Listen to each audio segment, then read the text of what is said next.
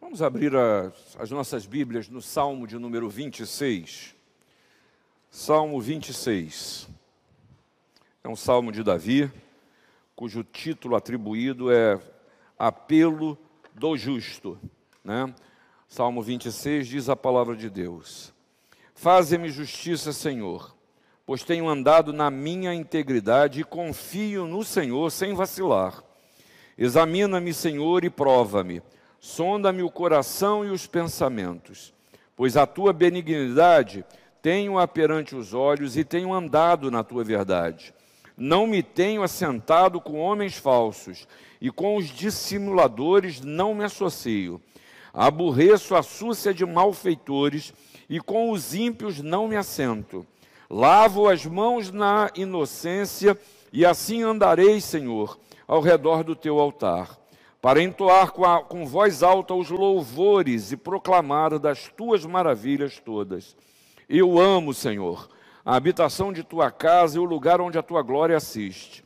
Não colhas a minha alma com as dos pecadores, nem a minha vida com a dos homens sanguinários, em cujas mãos há crimes, em cuja destra está cheia de subornos. Quanto a mim, porém, ando na minha integridade Livra-me e tem compaixão de mim.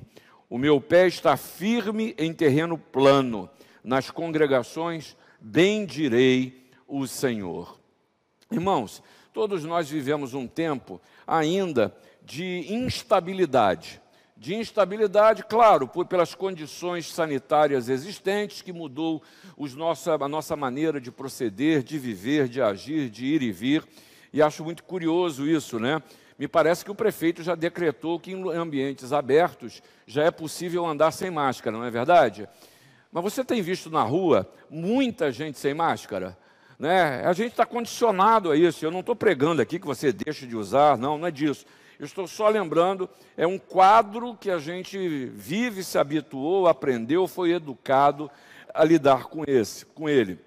Mas também a gente passa por um momento que não podemos botar a culpa na pandemia, a gente já vinha vivendo isso, de profundas transformações sociais, de profundas transformações culturais e até morais que a gente precisa refletir sobre isso. E uma das grandes verdades no tempo é que nós vivemos um tempo de quebra de valores. Né? Não é de mudança, é de quebra mesmo, é do abandono de valores que muitos deles precisavam realmente ser repensados sobre a forma de nos tratar, sobre a forma de nos qualificar, de nos classificar mesmo, mas também há valores que eles estão sendo verdadeiramente destruídos e esses valores são basilares na vida do ser humano, mas particularmente do cristão. Quando a gente passa a pensar nas instituições, em valores institucionais, nunca se questionou tanto os poderes, seja o executivo, o legislativo, judiciário nesse, nesse país. Estão todos sob júdice e sob suspeição. Mas não vamos afastar isso de nós também não porque também nunca esteve tanto sob questionamento padres, pastores, igrejas, instituições do terceiro setor, quanto a sua credibilidade, quanto a seriedade do fazer e, de, e do agir. E isso não é só consequência de falta de fé, não. É pelo mal agir também, é pela má versação, é pela forma equivocada de lidar com coisas que precisam ser pensadas e repensadas. Eu falo da Bíblia, da palavra de Deus, eu exponho sobre a pessoa de Jesus, mas eu não posso me locupletar daquilo que pertence a Deus, daquilo que é Deus falando às pessoas, da ação de Deus na vida das pessoas, e esse é um padrão que precisa ser re, repensado no nosso tempo, sem sombra de dúvida. Mas existe uma outra coisa, que são os valores que a palavra de Deus estabelece para mim e para você como uma nova criatura feita em Cristo Jesus.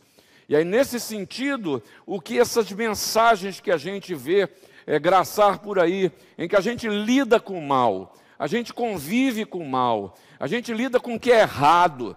A mentira é método de vida, é maneira de, de abordagem, é, é, é instrumento de convencimento, e eu corro o risco de me acostumar a usar dessas ferramentas que são contrárias à palavra de Deus que na verdade me desautorizam como cristão e que chegam mesmo a se tornar, na minha e na sua vida, uma verdadeira negação da fé. E aí, eu vejo também muita gente que, por tergiversar com essas contas, com essas coisas que precisavam negar, abandonar, deixar, tem levado uma vida de fé que ela é automática, não é fruto de uma experiência verdadeira com Deus. Não tem visto Jesus agir na sua caminhada, tem colocado, ainda que não, que não confessada, mas disfarçadamente, uma falta de fé e quanto à ação de Deus, a presença de Deus, a intervenção e o cuidado na história. Ah, o automatismo do exercício da fé mata a cada um de nós. O automatismo do exercício da devoção gera descrédito, e não é nos outros, é em nós mesmos. É em mim e em você uma fé que não é vivida, que não é exercida, nos faz baixar a nossa guarda e aí começamos a aceitar coisas que até conscientemente negamos, mas hoje em dia aceitamos e até validamos os comportamentos, principalmente se ocuparem as mídias. As mídias hoje val, val, é, validam todo e qualquer sentimento, comportamento, ação ou omissão. Veja bem, quando eu olho para o povo de Israel, nós vemos a, exatamente essa história que nasce de um povo que eu e você sabemos, e a Bíblia nos ensina, que foi chamado do povo escolhido do Senhor, não é isso? Povo escolhido. E Deus estabeleceu como sua herança. Mas um povo que a história, se você ler o livro de crônicas, de reis, de Samuel, o Pentateuco, você vai ver essa marcha que aceita o mal que convive com o mal, que vê o mal como ferramenta, que convive mais do que isso, tolera com aquilo que é contrário ao que Deus estabeleceu, que aceita o erro, o mal, a mesmice, e que se conforma com status quo que os conduziu, os levou a uma idolatria que se traduz em afastamento do Senhor. Por que, é que eu estou fazendo essa introdução tão grande? Para convidar a você a pensar como Davi nesse, nesse Salmo 26, que é uma oração, é uma súplica. E é curiosamente, é uma súplica que ela não tem um mau objetivo. É uma súplica feita a Deus contra a conjuntura que se estava vivendo. E nesse sentido, o desafio que Davi coloca, e a palavra que eu quero trazer para você aqui é exatamente que a nossa oração, a nossa súplica contra a conjuntura que vivemos precisa nos desafiar a viver uma vida em integridade.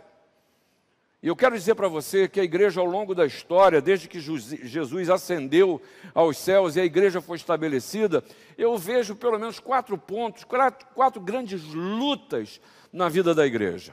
E a primeira luta foi a luta da perseguição, da igreja perseguida, da igreja das catacumbas, da igreja que precisou se aquietar, porque senão pagava com a própria vida. E quantos não morreram pagando o preço de confessar a Jesus como seu Senhor e Salvador?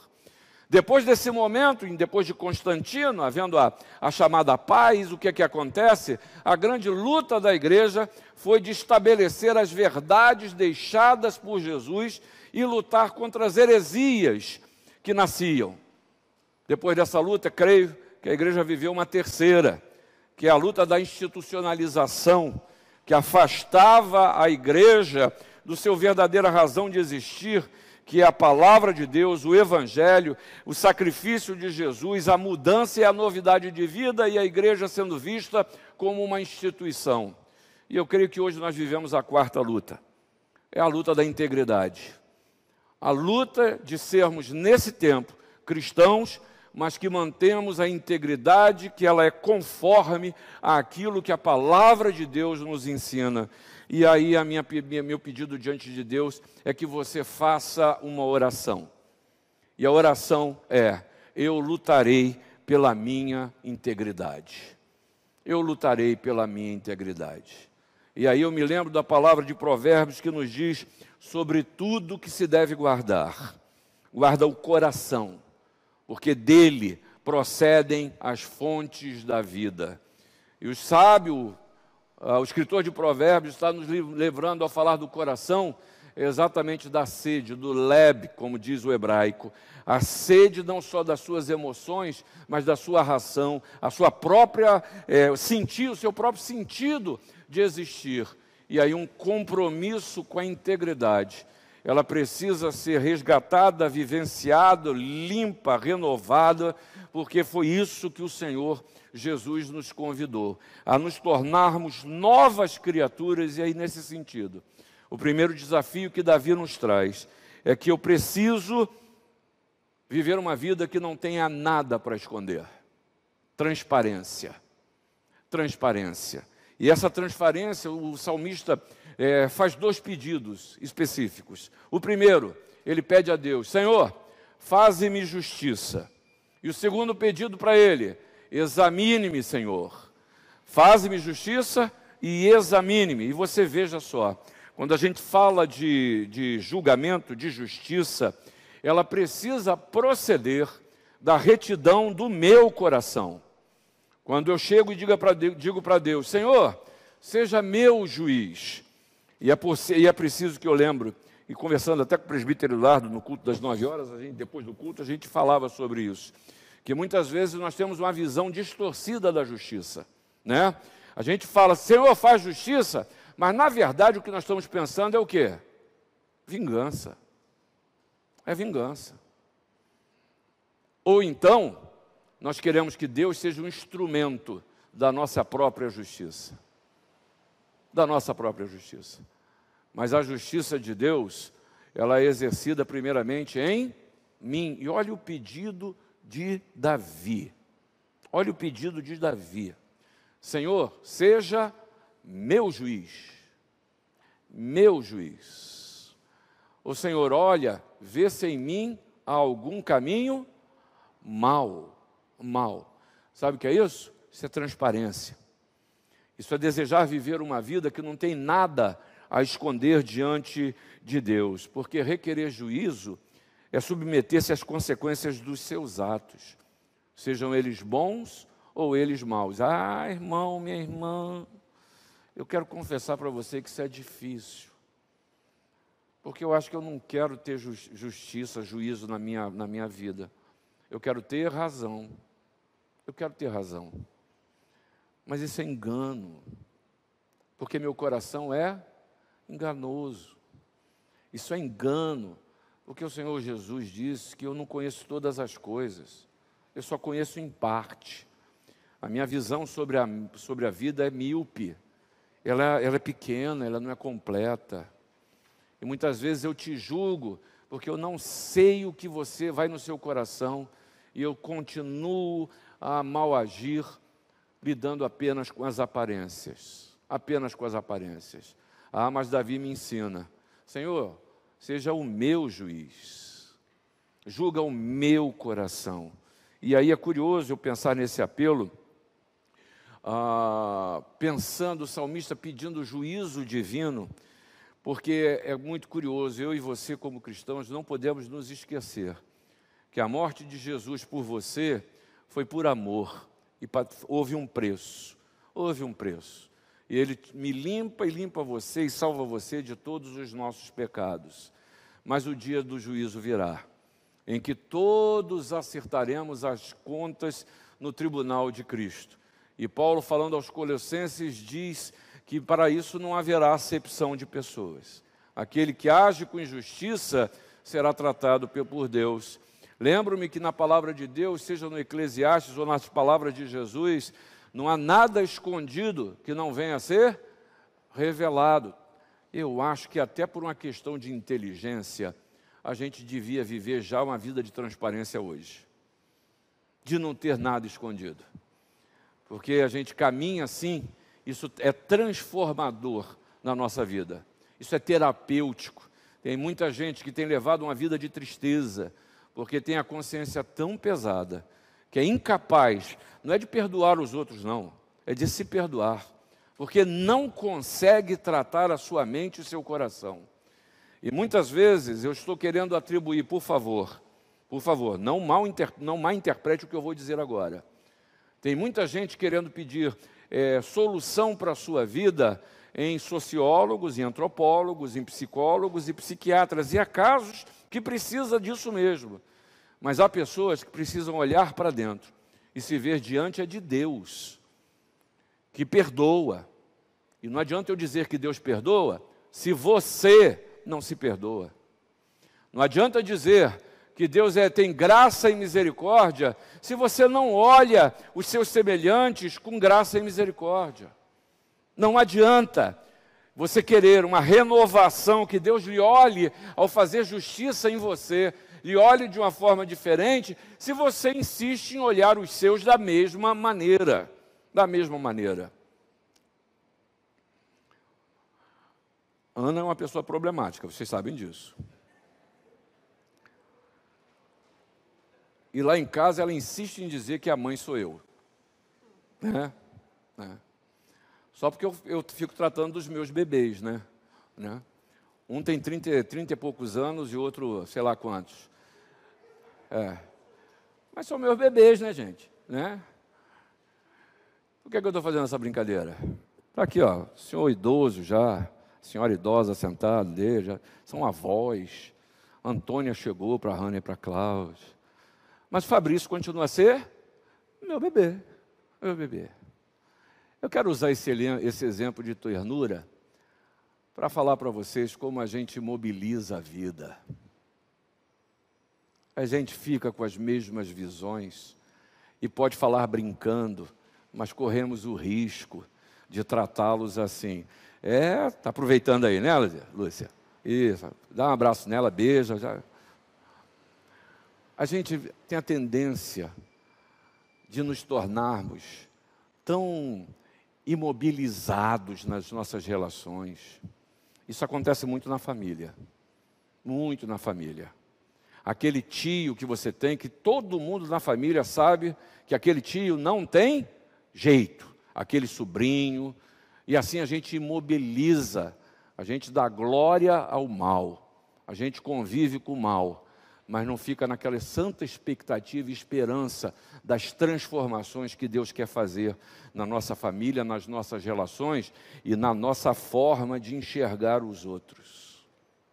A justiça, seja o Senhor o meu, meu juiz. E Paulo percebeu isso com tanta clareza, que ele chega mesmo e diz o seguinte: porque de nada me argue a consciência. Cuidado para não se esconder nesse versículo. Dizer: minha cabeça é meu guia, eu estou em paz, mas é paz de cemitério. Paz de cemitério que não trata o interior. Dentro do interior tem é defunto e mau cheiro. Paulo está falando de uma, de uma consciência que não é arguída, porque foi tratada diante de Deus, porque foi sondado diante de Deus porque foi perscrutado por Deus e teve que lidar com seus males, lidar, saber, nesse juízo, quando ele pede, seja, Senhor, seja o meu juiz. Ele é colocado diante desse juiz e encontrado em culpa. E a gente pensa, não tem jeito, aí vem o sangue de Jesus. Aí vem o sangue de Jesus. Vai, não peques, mas começa de novo. Deixa nascer um novo dia.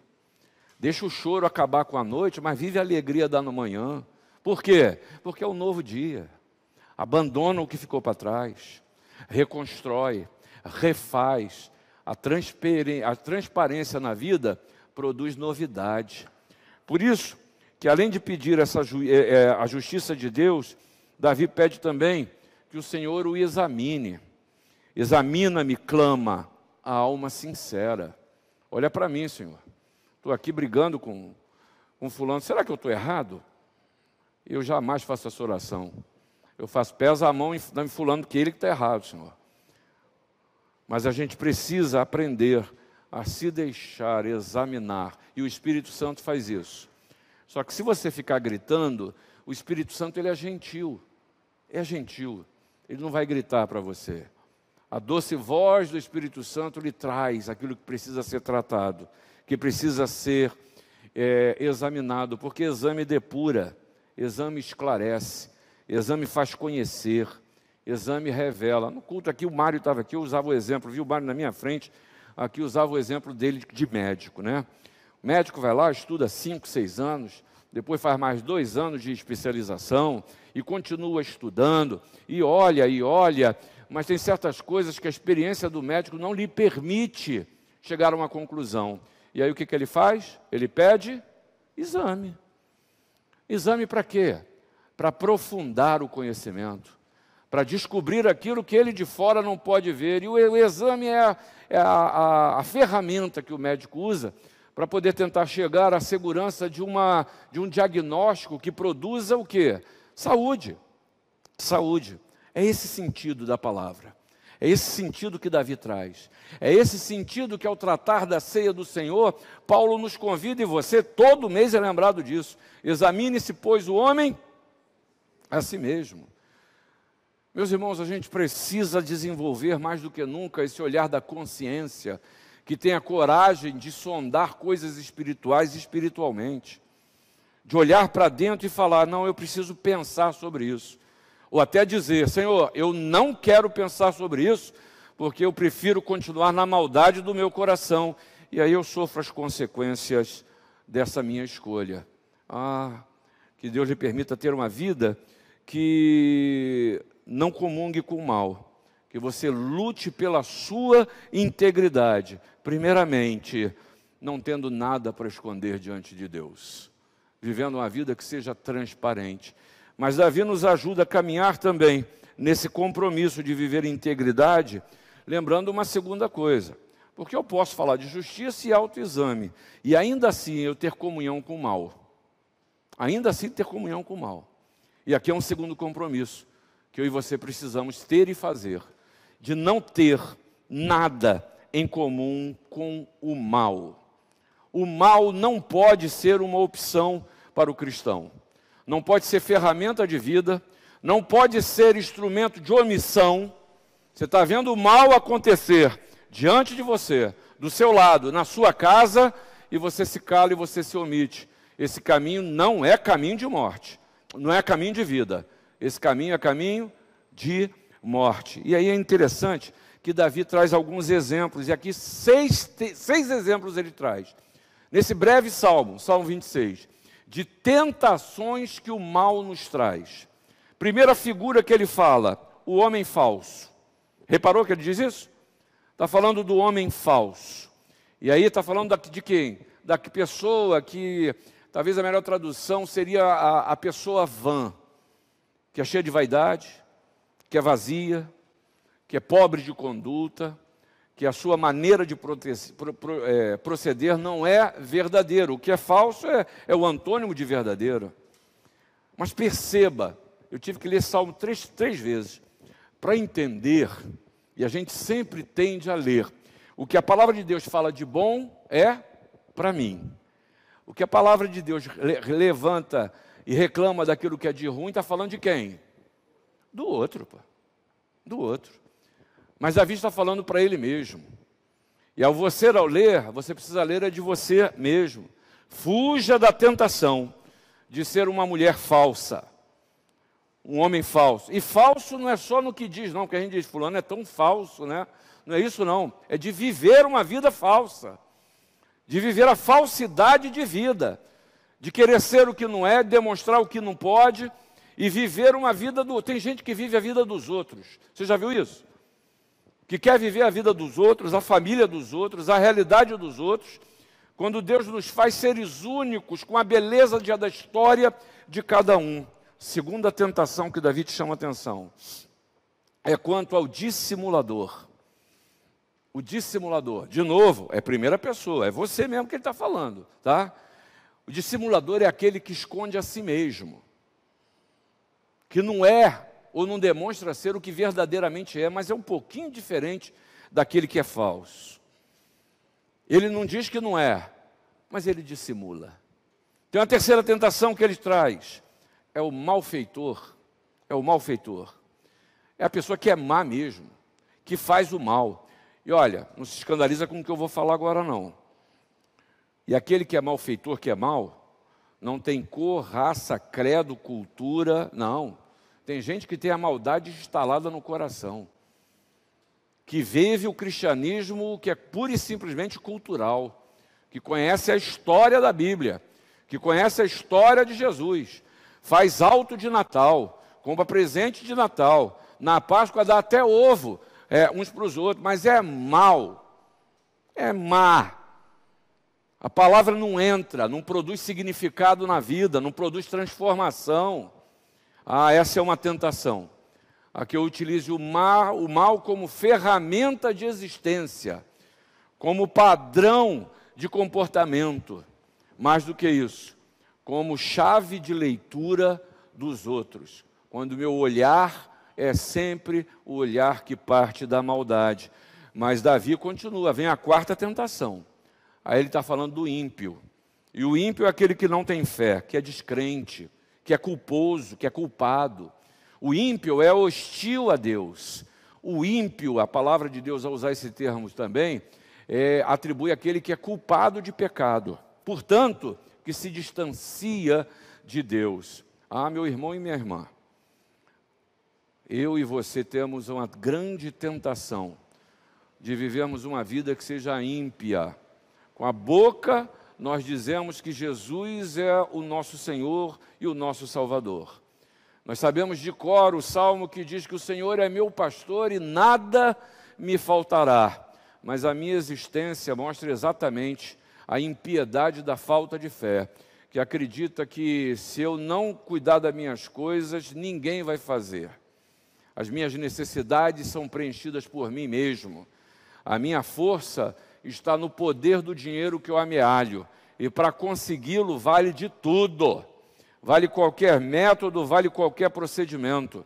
Para eu conseguir ver satisfeitos os desejos e as minhas vaidades, valem tudo. E nesse sentido, eu não posso botar a culpa nos outros e no final dizer: Senhor, perdoa a multidão dos meus pecados porque eu não procuro ter a consciência desses pecados e nominalmente confessá-los diante do Senhor. Ah, irmãos, o mal não pode ser ferramenta na vida do cristão. Não pode. Mas há um sexto e um, um quinto ainda que, que Davi fala. Ele fala do pecador. Em suma, sabe que o, qual é a, a, a visão do pecador? Pecador é aquele que está exposto à condenação, que é condenável os seus gestos, as suas omissões, os seus pensamentos. É, tem que falar sempre disso, viu, Zequiel? Tem que falar sempre do pensamento. Porque a minha tendência é condenar as suas atitudes, porque eu estou vendo. Mas eu esqueço da forma que eu estou pensando. Eu preciso lembrar desta impiedade e deste pecado. Eu me torno condenável quando os meus pensamentos seguem a caminhos que os homens não veem. Mas o Senhor, que sabe toda palavra antes que ela tenha me, me vindo a língua. Salmo 139. O Senhor conhece. Ainda uma sexta e última tentação. Que esse talvez seja o homem do século 21. Davi está falando sobre o homem sanguinário, o homem violento, aquelas pessoas que têm gosto de sangue na boca. E se tem uma coisa que a gente mais vê nessas nas mídias sociais, é violência de toda ordem. Hoje tem uns nomes até que minimizam a falar de violência. Você hoje ouve falar de cancelamento, né? Cancelamento. O nome disso é violência. Violência das palavras, violência dos vídeos, violência das fotos, violência na maneira de tratar um ao outro, violência na ausência se tem uma coisa que eu aprendi nesses anos ali do abrigo presbiteriano, é exatamente isso. Lidando com gente idosa, né? Eu ia dizer no final da vida, mas quem diz que a vida está chegando ao final não somos nós, é Deus, não é verdade? Uma das coisas que eu mais aprendi ali é a violência na família. Violência na família. Gente que abandona seus idosos. Gente que viveu uma vida tão violenta com os seus que chega na, na velhice, foi abandonado. E aí, por causa, para mim, tem uma coisa que marca a maldade do ser humano, são as nossas leis. Eu já disse isso para você aqui. Se nós precisamos de um estatuto do idoso, é por quê? É por quê? É porque a gente não cuida dos nossos idosos. Se eu preciso de um estatuto da criança e adolescente, é por quê?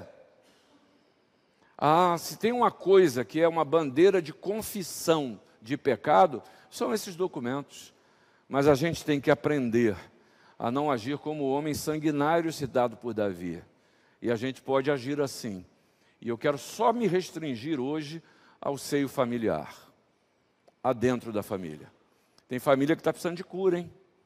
Não é razão, não é ter razão, é de cura. Que olha para o passado e fala: Poxa, Jesus recomeçou a minha vida, por que eu não posso recomeçar as minhas relações? Por que eu não posso fazer de novo? Porque o Senhor Jesus me convida a andar e a viver assim. Porque eu ouso em perpetuar, ouso perpetuar os males naquele ambiente que deveria ser um ambiente de amor. E outra coisa, outra coisa. Cuidado com os juízos que a gente faz dentro das nossas casas, viu? Porque o mesmo Deus que está falando ao seu coração, fala ao coração dos seus. E tudo tem o seu devido tempo. Não dê por terminado uma vida de alguém, porque não cabe a você conhecer tempos nem épocas. Isso é da economia de Deus. E é Deus que está lidando com você, comigo, com seu filho, com sua filha, com seu neto, até com sua sogra. É Deus que está lidando e tem o tempo. Mas tem uma coisa: vai lutar pela sua integridade? Você não pode compactuar com o mal. Não pode compactuar com o mal. Não pode compactuar com a, vi, com a violência. Olha a declaração de Davi. Eu não me assento com violento. Eu não me associo com homem mau. Eu aborreço aqueles que vivem em iniquidade.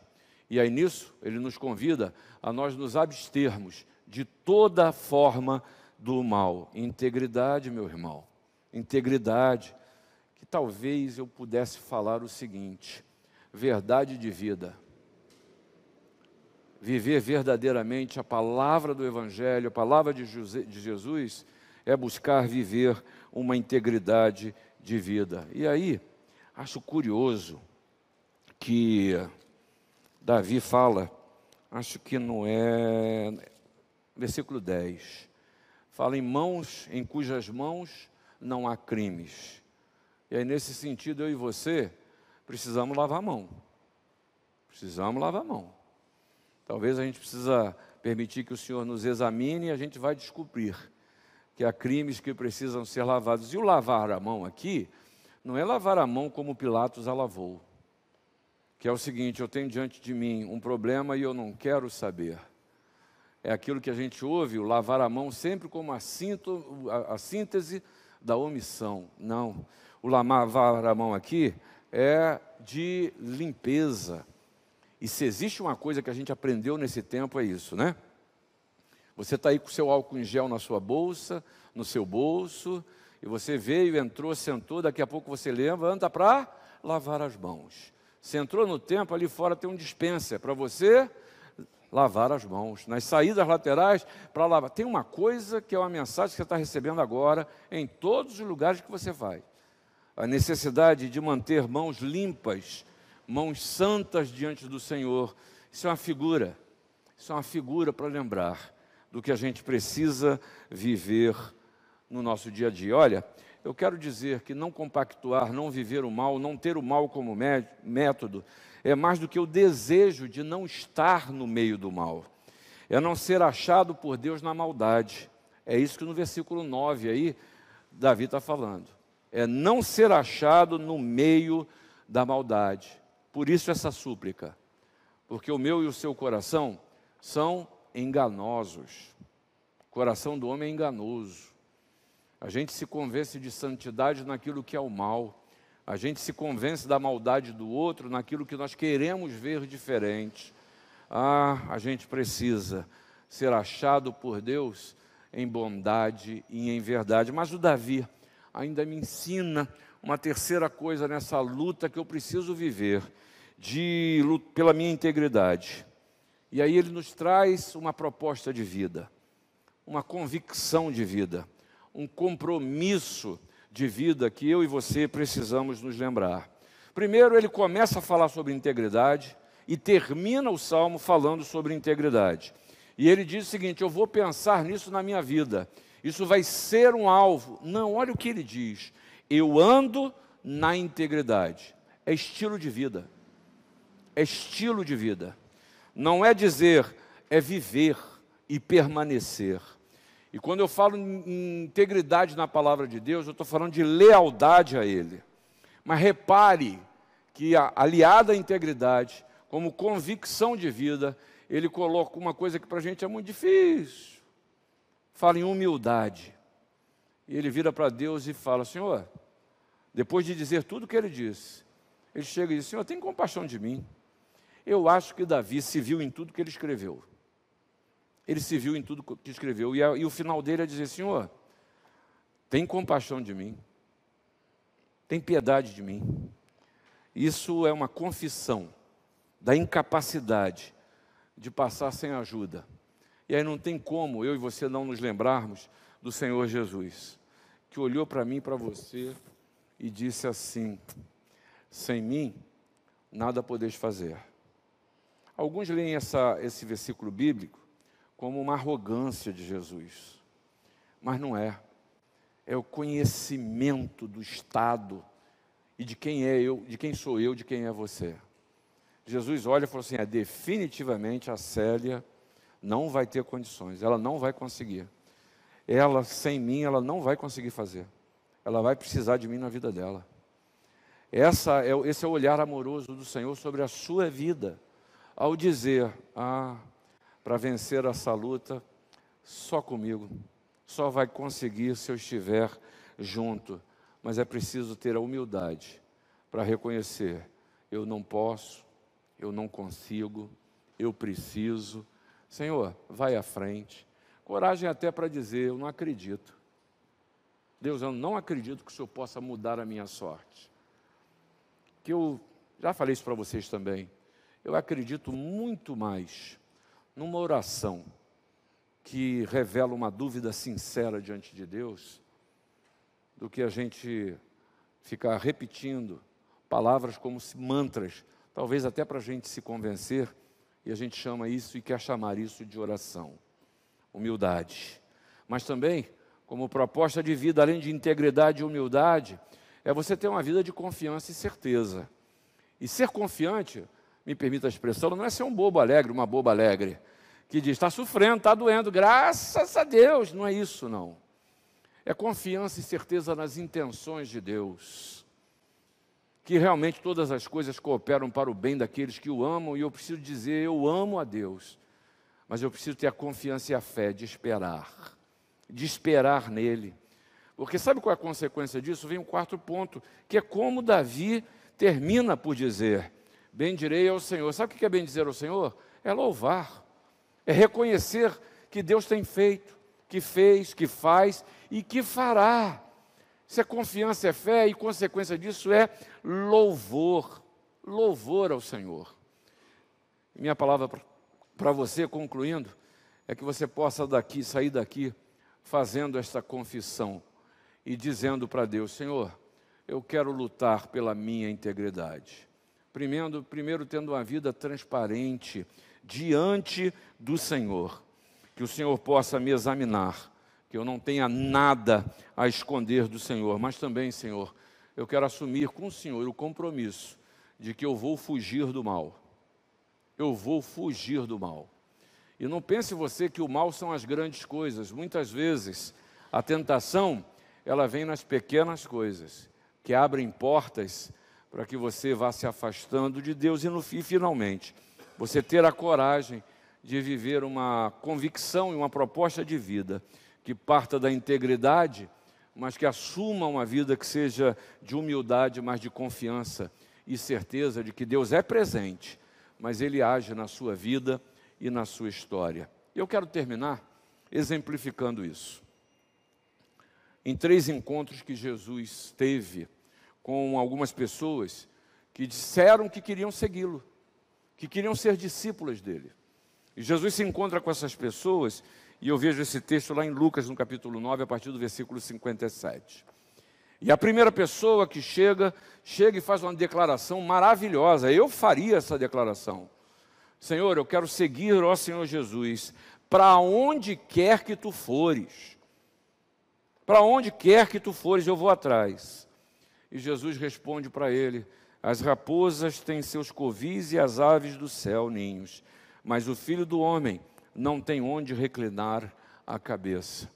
Muitas vezes eu sou, sou tentado a buscar ao Senhor e querer segui-lo, pensando em benefício, em benefício, mas benefício material e circunstancial, não do benefício que me garante uma vida eterna, uma vida reconstruída, uma vida que seja verdadeira. Aí me vem os segundos discípulos, que Jesus chega para ele e diz: segue-me. E ele diz: não, não, não, peraí, peraí, peraí. Beleza, eu vou sim, mas deixa primeiro enterrar meu pai. Esse é aquele que precisa lidar com a sua escala de valores, ou com as prioridades da sua vida. Porque quando eu coloco outras coisas à frente de Deus e de Jesus na minha existência, a minha ação consequente é que aquilo que eu priorizo, priorizo são os ídolos aos quais eu venero. São os deuses aos quais eu adoro. E chega o terceiro. E o terceiro chega faz uma linda declaração. Eu acho que a gente podia até fazer essa declaração aqui. Dizer para Jesus o seguinte: Eu seguir-te-ei, Senhor, aonde o Senhor for, mas deixa primeiro eu arrumar minha vida, eu despedir-me dos, dos lá de casa. O seguinte, o, o sério, só depois que os meninos casarem, né? Aí você segue a Jesus, não é isso? Só depois que a vida equilibrar, né, André? Aí eu vou pensar nessa história. Ah, deixa eu terminar minha faculdade, né, Aninha? Ah, não, depois eu penso nessa história. Aí você coloca, quando meus negócios finalmente renderem, e aí Jesus traz uma palavra que, quando eu leio, toda vez eu me sinto assim, é uma paulada. Responde Jesus: Ninguém que tendo posto a mão no arado, olha para trás, é apto para o reino de Deus.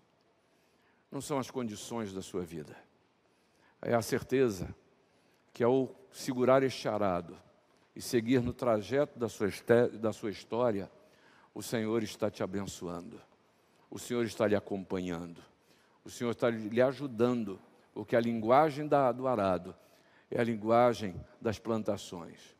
Está preparando a terra, está jogando a semente, que no tempo certo, na sua vida, vai dar o fruto que há de te abençoar. Que Deus abençoe a todos nós.